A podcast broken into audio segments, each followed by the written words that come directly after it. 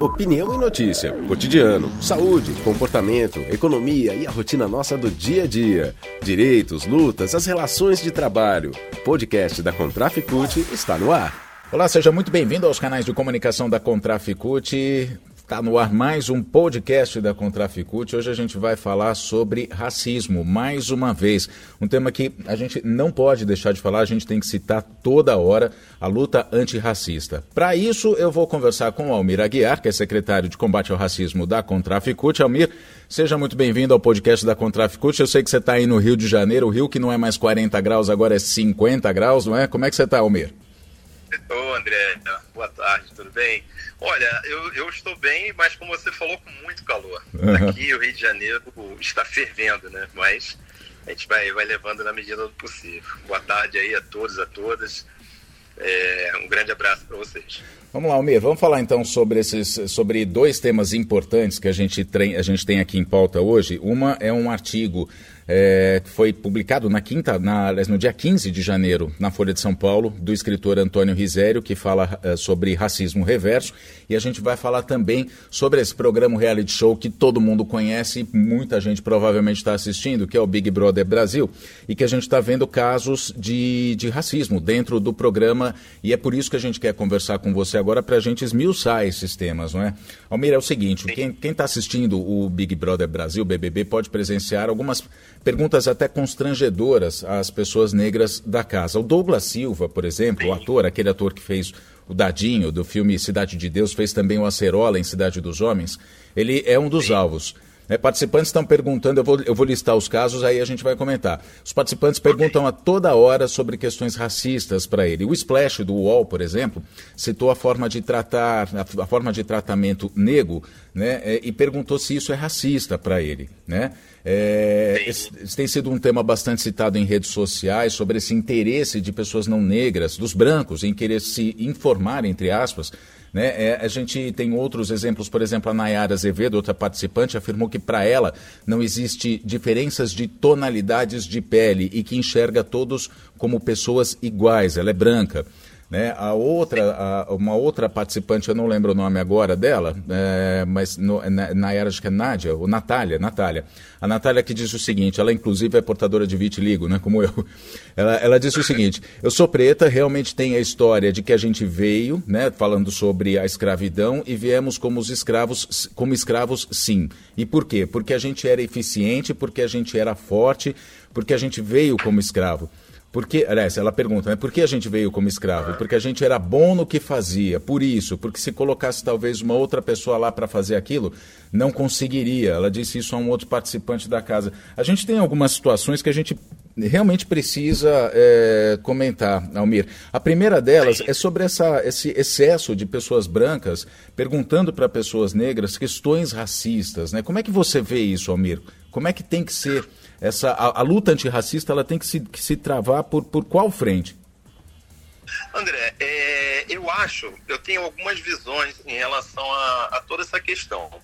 Assim, é, um, é, as pessoas brancas, quando querem se interar sobre o racismo, o racismo no Brasil, o, o racismo que a população negra passa, eu acho super interessante no sentido de que as pessoas têm um, é, a intenção antirracista, né? Então eles precisam conhecer o que realmente passa a população negra para poder participar dessa luta, que eu acho fundamental, como nos Estados Unidos. É, a, população dos Estados Unidos gira em torno de 300 milhões de, de habitantes, mas a população negra é somente 13% da população.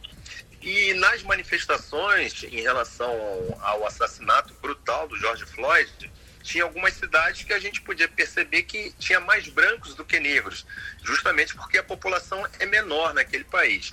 Então, assim, quando o branco ele tenta se interar para que ele realmente possa participar dessa luta conosco, eu acho isso fundamental. Eu acho que é importante conhecer, uhum. é, é, tá, tá junto, é, discutindo. É, eu falo sempre para as pessoas também que a gente não pode falar dos nossos problemas para nós mesmos. Então é importante que, que num debate em relação à questão racial tenha uma pessoa branca que defenda a nossa, a, o nosso direito, é, que expõe que realmente nós passamos por um processo de escravidão cruel, como todo processo, nesse sentido, ele é cruel. Uhum. Agora, no Brasil, durou quase 400 anos. Então, assim, eu acho isso é, é importante, essa luta antirracista. Agora, é se interar para que realmente é, incorpore a nossa luta, né? Uhum. Não quer entender para prejudicar mais. Eu acho que isso é importante. Entendi. É, porque assim, a gente está falando principalmente a visão, a visão que a, que a, a, Aline, acho que é a Aline Barros, se não, Aline Barros, enfim, a, a, a, quem, a, a, responsável pelo, pelo blog, né, pelo Splash do Universo Online, ela cita isso, essa abordagem ao Douglas Silva, como uma forma até, vamos dizer, de se colocar numa posição superior. Pelo, pelo o Rodrigo, né, o outro participante foi quem, quem fez essas perguntas, enfim, quem, quem mais pergunta sobre isso, é, e de que ele colocou, é, se colocou numa posição, já que ele é branco, né, numa posição de superioridade em relação ao negro para saber quais são os problemas que o Douglas Silva passa ou já passou na vida. Você concorda com isso? Existe essa, essa questão é, de quando algum não negro, de algum branco vá perguntar a respeito da luta antirracista, né, ou, enfim, da história, do sofrimento do, do, da população negra ao longo da, da história, né, o porquê existe o racismo hoje, existe alguma possibilidade, algum é, algum fiapo, vamos dizer assim, de, de o branco estar tá se colocando numa posição superior? É, é, é possível, André. É, é, aí depende de, do contexto é, de onde aquela conversa ela iniciou, a que ponto ela está sendo levada, mas é possível sim. Uhum. É possível que, que algum branco ele, ele tenta entender de você o que você passou justamente para contrapor isso a gente vê no, no dia a dia, algumas pessoas racistas que fazem isso. Ela tenta criar argumentos para desmontar esse processo cruel que nós passamos, esse processo de escravidão. Uhum. É, aí eles colocam, ah, mas é, negros também é, vendiam negros.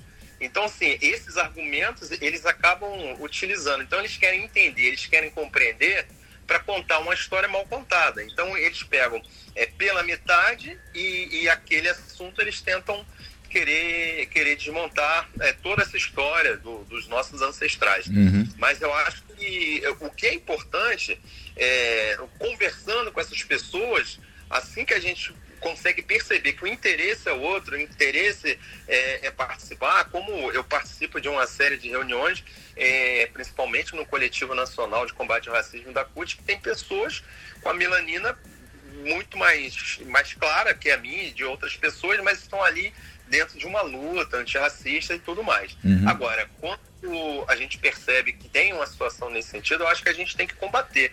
Eu acho que, é, é, é, tem que falar os nossos problemas e, em cima, já pontuar algumas questões para não dar espaço para essas pessoas. Então, acho que também não, não, não é só falar do, do, é, do, do, processo que nós passamos. A, a, em cima do processo, a gente já já coloca o nosso contraponto para que a pessoa não tenha nenhum tipo de argumento. Uhum. Agora, a, passando para a segunda participante, vamos dizer, a Nayara Azevedo, a gente repete aqui, ela diz que para ela não existem diferenças de tonalidade de pele. A Nayara, a gente sabe, foi uma, é uma, uma cantora, é, se eu não me engano, cantora de música sertaneja, enfim, uma dessas celebridades, que inclusive chegou a participar de reunião com o Jair Bolsonaro, presidente da República né, é, bolsonarista, ela, e ela diz que para ela não existem diferenças de tonalidades de pele e que enxerga é, todos como pessoas iguais. É, Almir, sem querer fazer é, juízo de valor da posição política da Nayara, é, uma pessoa dizer que para ela não existem diferenças de tonalidades de pele, de pele ela pode incorrer no, no fato de estar tá negligenciando ou de estar tá negando toda a história, negando o, o, o, que passam outras etnias diferentes da dela. Por exemplo, no caso ela é branca, se para ela não existe, como ela diz, diferenças de tonalidade de pele, é, ela pode dizer então que é, que, que, todos são iguais, mas é, que não existe racismo de uma certa maneira. Né? E isso é, é, é, também uma coisa perigosa de se dizer, digamos, ou não? É, André, é, é essa questão mesmo. Eu acho que que tudo é dentro de um contexto é, onde o tema está sendo colocado. Por uhum. exemplo, você falar que não existe, a pessoa não vê diferença de pele, Ué, tudo bem, eu sou uma pessoa antirracista, sou branco, antirracista, e não vejo diferença no sentido de que ó, eu não tenho preconceito. É, entre negros e brancos, para mim, todos são iguais nesse sentido, assim, de, de olhar a questão ne, desse formato. Isso é uma coisa. Agora, é, a história mostra realmente que tem pessoas que falam isso. Não, eu vejo todos iguais, mas no sentido é, é, de, de reaviver aqui, aquela questão que nós já desmontamos, que é o mito da democracia racial. Uhum. Aqui no Brasil todos são iguais, aqui as pessoas convivem harmonicamente, que não existe discriminação. Então, nesse contexto, imagino eu, até porque como ela é uma pessoa aparentemente pró-Bolsonaro, então eu acredito que seja esse contexto mesmo. Uhum. Agora, é, diferente, né, de você falar né, no sentido antirracista. Então, eu fico às vezes preocupado nesse sentido, né? Sim. Então, assim, vou dizer para você, eu tenho, é, é, eu sou casado, um, um segundo casamento, a minha esposa é branca, tem duas filhas brancas e, e tem cada um tem um filho, um filho e uma filha linda, outro lindo, maravilhoso, é, que são brancos, né? Mas assim, a minha neta, assim que nasceu, eu dei uma boneca negra. Uhum. E é a boneca que ela mais gosta. Então, assim, eu acredito que, que pela formação que ela tem, ela pode até no futuro falar nesse sentido. Olha, para mim, eu não vejo diferença é, é, de uma pele branca da pele negra, porque a formação que ela vai ter é justamente antirracista. Uhum. Agora, realmente, tem pessoas que, que vão ter um outro olhar, né? Aquela do mito da democracia racial. Utiliza esse argumento justamente para querer mascarar um preconceito que é forte, esse racismo no nosso país. Sim, e esse, e esse cuidado, vamos dizer, essa preocupação, ela se justifica principalmente porque quando você diz, que é o caso da Nayara Azevedo, a Ana Maria Braga, né, que é, é apresentadora da Rede Globo, também inclusive comentou e, e rebateu essa afirmação da, da Nayara, né, dizendo que querer que não exista racismo, disse Ana Maria Braga, é uma coisa, agora negar o racismo é outra e é realmente é, algo que não deve acontecer. Por quê? A gente cita, por exemplo, um ano, a gente está em 2022, é um ano que, se, é, que vai se discutir novamente as cotas, não é? Então, quando você fala, se alguém, por exemplo, como Nayara Azevedo, que é de direita, né, que é vamos, supostamente contra programas sociais, ou enfim, a gente não pode afirmar isso, mas é, pelas características, nos leva a pensar por esse lado, não é? É uma pessoa bolsonarista e que, é, ao afirmar não existem diferenças de tonalidade de pele, por exemplo, vai contra a política de cotas, não é? Que está mais do que provado que é algo justo é, e que deve ter, não é, Almir? Não, claro, claro, André. É, é, é, é assim, é, essas questões são importantes de, de, de, de, serem abordadas, que é justamente essa colocação que você fez. É, a pessoa dizer que não existe diferença no sentido é, antirracista e tem essas que é justamente para querer promover o racismo, né? Uhum. E desconstruir essa, essa questão das políticas afirmativas, das políticas de cotas, que ela é fundamental.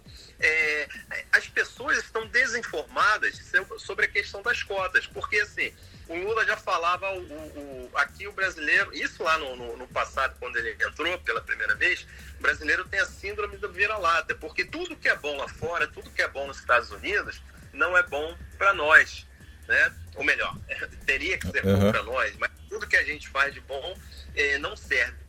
E aí é interessante, porque nos Estados Unidos, como alguns países da Europa, tem política de cotas. Isso é importante estar colocando. E as políticas de cotas aqui no Brasil, ela é fundamental. Afinal de contas, a população negra, ela ficou é, é, marginalizada, digamos assim, durante muitos anos, em função de, de, um, de uma escravidão, como ocorreu desde 1535 é, os negros africanos foram trazidos para serem escravizados aqui no, no nosso país. É, desde então fortaleceu essa, essa política do, do, racismo estrutural. Então, assim, a questão das cotas é uma, é uma forma de recuperação histórica. Sim, Isso uhum. foi feito no governo Lula. Claro que a gente precisa de muito mais é, além das cotas, precisava de muito mais. Mas era uma questão de reparação. E quando eu falo assim, ah, mas o brasileiro, ele, ela tem realmente aquela questão do, da síndrome do vira-lata, mas ela olha só para o próprio umbigo, essa, essa classe branca dominante. Porque em 1968, aqui no Brasil, tinha uma política de cotas, que foi a primeira que teve no Brasil, que era chamada da Lei do Boi, onde o filho do, dos latifundiários e de fazendeiros, eles tinham um percentual de cotas para cursar agronomia e medicina veterinária. Então, isso serviu naquele momento para os brancos. Hoje, quando faz uma política de cotas para inserir negros nas universidades, nos concursos públicos, tem esse rebate. Então, isso é, é importante a gente discutir e, a, e a política de cotas é, ela é fundamental. É, Lula vai voltar, vai restabelecer a política de cotas e é importante para que a, a, gente avance muito mais do que já avançamos durante esse período. É a nossa esperança, né? Ah, agora, Almeida, o, o, o, o, título era o seguinte: Racismo de negros contra brancos. Veja bem, racismo de negros contra brancos ganha força com identitarismo. Identitarismo. É do escritor Antônio Risério. É um edital que foi publicado na Folha de São Paulo, do dia 15 de janeiro, que defende a existência de um suposto racismo reverso no país, ou seja, que a população negra tem é, preconceito, é racista contra os brancos. Ele lista alguns motivos absurdos, como, por exemplo, o ataque de negros contra outras etnias para justificar. Então, ele diz: os negros atacam os judeus, os asiáticos, e isso invalida a tese de que não existe racismo negro, do branco contra o negro, né?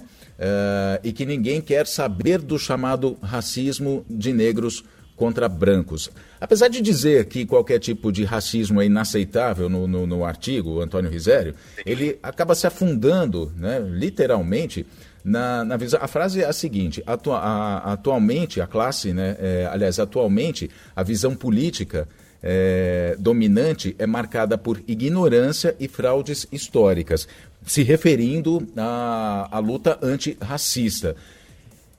Enfim, várias uh, jornalistas, mais de 150 jornalistas da Folha, inclusive, fizeram um, um, um desagravo contra o jornal, pedindo providências, né, pedindo para que se retratassem, enfim, sobre esse, esse absurdo do racismo reverso. É, Almir, não existe racismo reverso, certo? Sim, sim. Na, na verdade, não existe racismo reverso.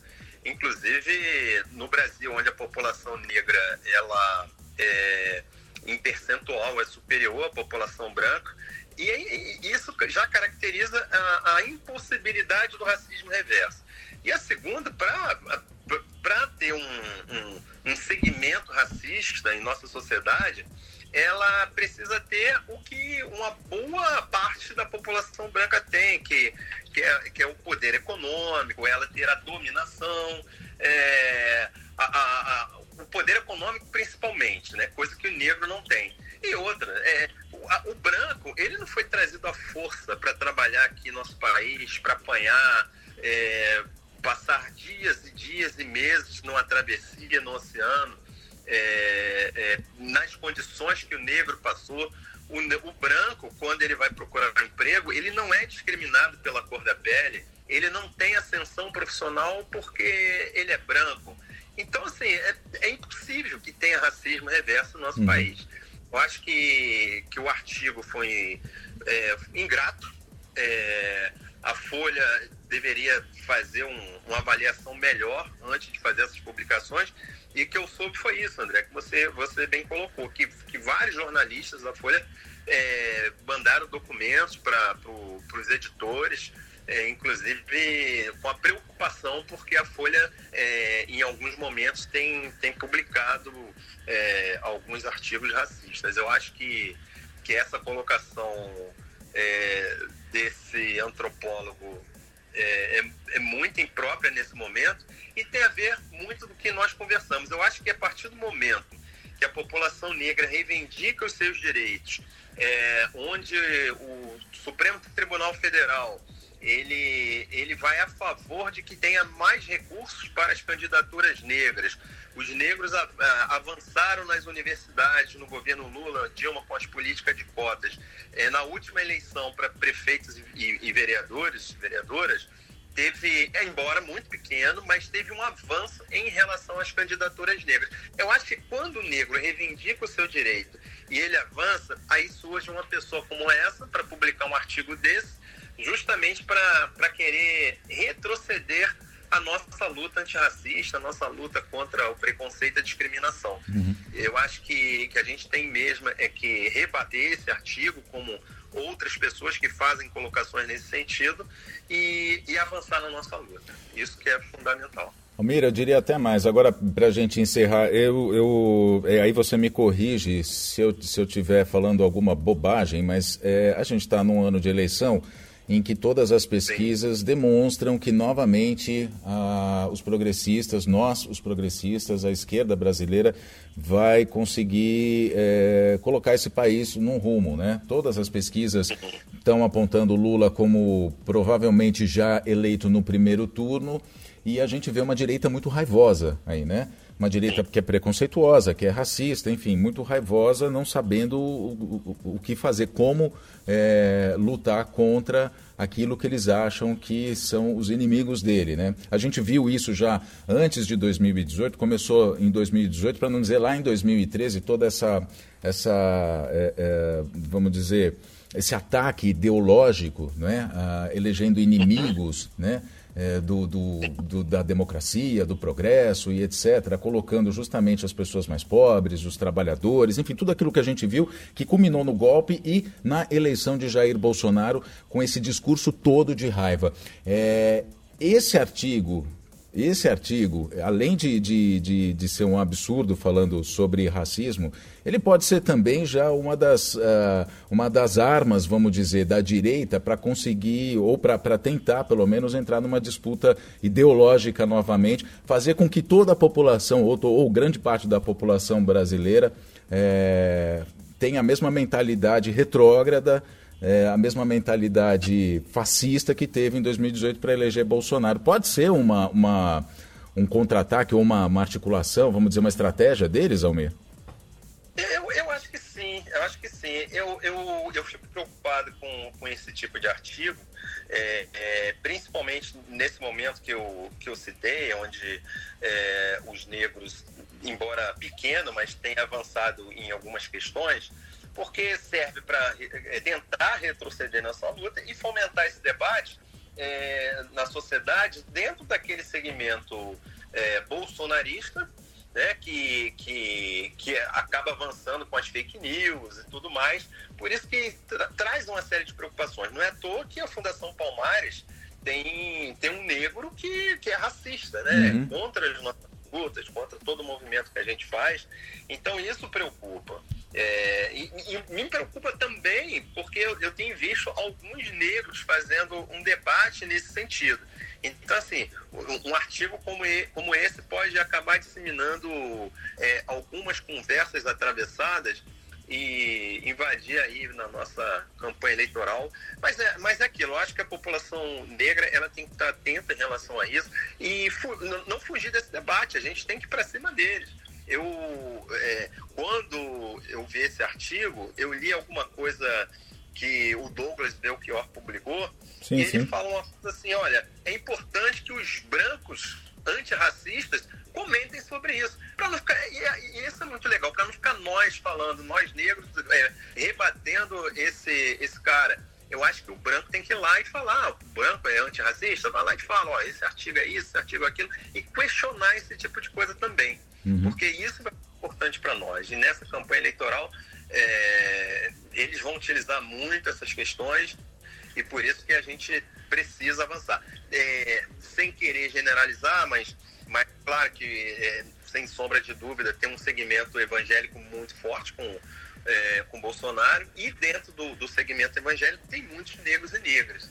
Então a gente precisa é, fazer uma conversa com essa população para não deixar se envolver nessa questão na campanha e, e, e, e alertar para que a gente volte a ter avanço, só com Lula, voltar às políticas afirmativas, onde a população negra ela teve vários avanços. Avanços que, que foram para a sociedade em geral, a população pobre, indígena, é, que eu, também foi Minha Casa Minha Vida, mas é importante dizer que Minha Casa Minha Vida é um programa que ele beneficiava em cheio a população negra, porque quando a gente fala de pobre nesse país, a gente está falando basicamente de negros e negros. Uhum. Então, e, que, sem sombra de dúvida, é um debate importante e precisamos estar atentos nessa campanha eleitoral. Muito bem. Almir Aguiar, secretário de combate ao racismo da Confederação Nacional dos Trabalhadores no ramo financeiro, a Contraficute. Obrigado por mais essa conversa, essa entrevista. A gente vai voltar a falar mais vezes aqui durante esse ano, porque esse ano realmente é um ano de luta e a luta antirracista tem que fazer parte da construção por um Brasil melhor que a gente tem que é, dar o start nisso. A gente tem que, assim, o ponto crucial, né, o ponto chave é realmente a eleição desse ano para que a gente não deixa, não deixe que tudo isso que está acontecendo perdure. Não é, Almir? Obrigado, viu? Ô, André, obrigado você mais uma vez aí fazendo esse debate. Isso é fundamental. Acho que a questão racial, a gente, como eu já disse, né, não, não é só no mês da consciência negra. A gente tem que debater todos os dias. E obrigado você por mais essa oportunidade. Obrigado. Muito obrigado, Almir Guerra. Podcast da Contraficute fica por aqui. A gente se fala numa próxima edição. Até lá. Este foi um episódio do podcast da Contraficute. Fique ligado em nossas redes e canais de informação. Breve tem mais.